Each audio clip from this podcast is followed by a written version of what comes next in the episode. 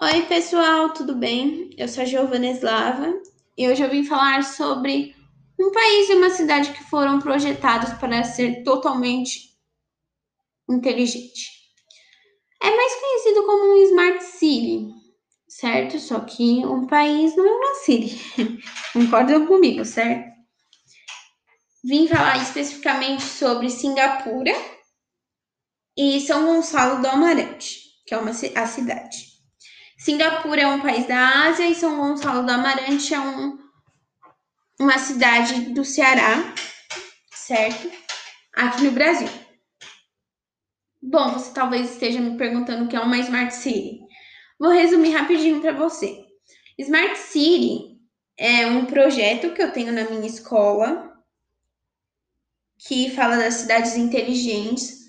Ela, eles têm um, essa cidades que são smart cities, né, as cidades inteligentes, têm um propósito de uma tecnologia inovadora, de projetos que cresçam uma autossustentabilidade de, na, da, da, integrada para a natureza, buscam por coisas que sejam totais, naturais e ao mesmo tempo inteligentes.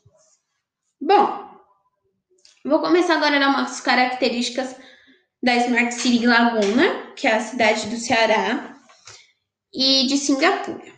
Começando por, pela Smart City, vocês vão, se vocês pesquisarem, vocês vão perceber que ela é bem pequenininha. Muitos consideram até um bairro. Até porque se você for de São Paulo e pesquisar a cidade de Presidente Venceslau, praticamente as duas têm o mesmo, a mesma, o mesmo tamanho de área certo? Enfim, vamos lá. Vamos focar agora na Smart City Laguna, que é o nosso ponto de interesse. Nessa cidade, realmente está tudo planejado, desde as áreas residenciais até as instituições integradas. É uma coisa muito interessante porque, se você for analisar as áreas residenciais, não parece uma rua normal, assim, onde você mora é uma rua assim, não. Todas as ruas parecem que você está entrando em um condomínio residencial. E acho que também por isso que coopera com o fator de parecer uma cidade totalmente bairro, entre aspas. Lá eles usam muito reaproveitamento, eles dão muito importante para o reaproveitamento da água, com tubos subterrâneos, energias limpas. Esse reaproveitamento da água basicamente é assim: você toma um banho, e a água do seu banho vai ser reaproveitada para regar árvores, plantas, tudo dessa cidade.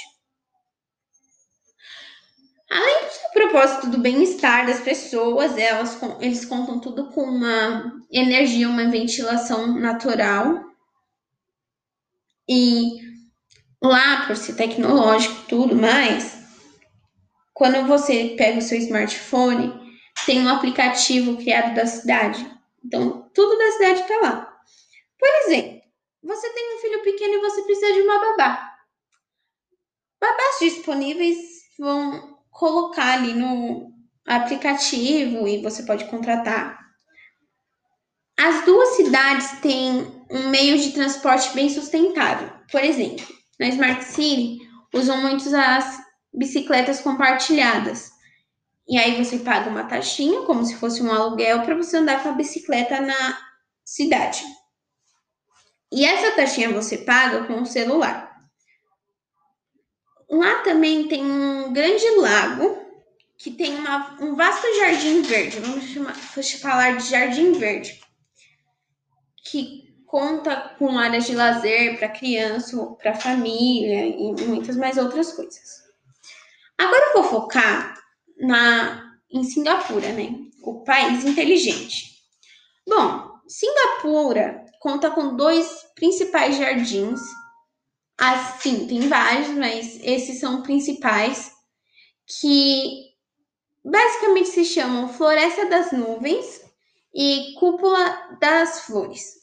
São lindos. Quem puder um dia visitar Singapura, eu super recomendo. Lá conta com uma roda gigante de 165 metros também. E vocês vão concordar comigo que não tem como ter uma ventilação natural a 165 metros de comprimento. Então, tem 28 cápsulas que são fechadas e tem ar-condicionado que pode acomodar mais ou menos 25 pessoas.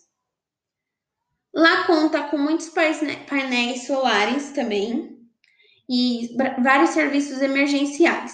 O painéis solares, quando eu falo conta com vários, basicamente 75% da cidade tem painéis solares no, nos altos prédios. Até porque lá não conta com muitas residências, casas, como é, prédios baixos. É muito alto praticamente. Então tem o topo com um painel solar. Porém, tem um hotel que é cinco estrelas lá, que conta com mais de dois mil quartos, tudo mais, que tem uma piscina, piscina infinita, assim, que conta com 150 metros de comprimento. Então é enorme, assim. É basicamente a roda gigante, só que em forma de piscina. Vamos pensar assim, vai. Tem museus de artes, tem teatros, tudo muito inteligente. Tem um bairro, né, que é o, o Distrito Central de Singapura, que tem os centros comerciais, e lá esse centro comercial é o que dá um grande valor para essa cidade, para esse país, perdão.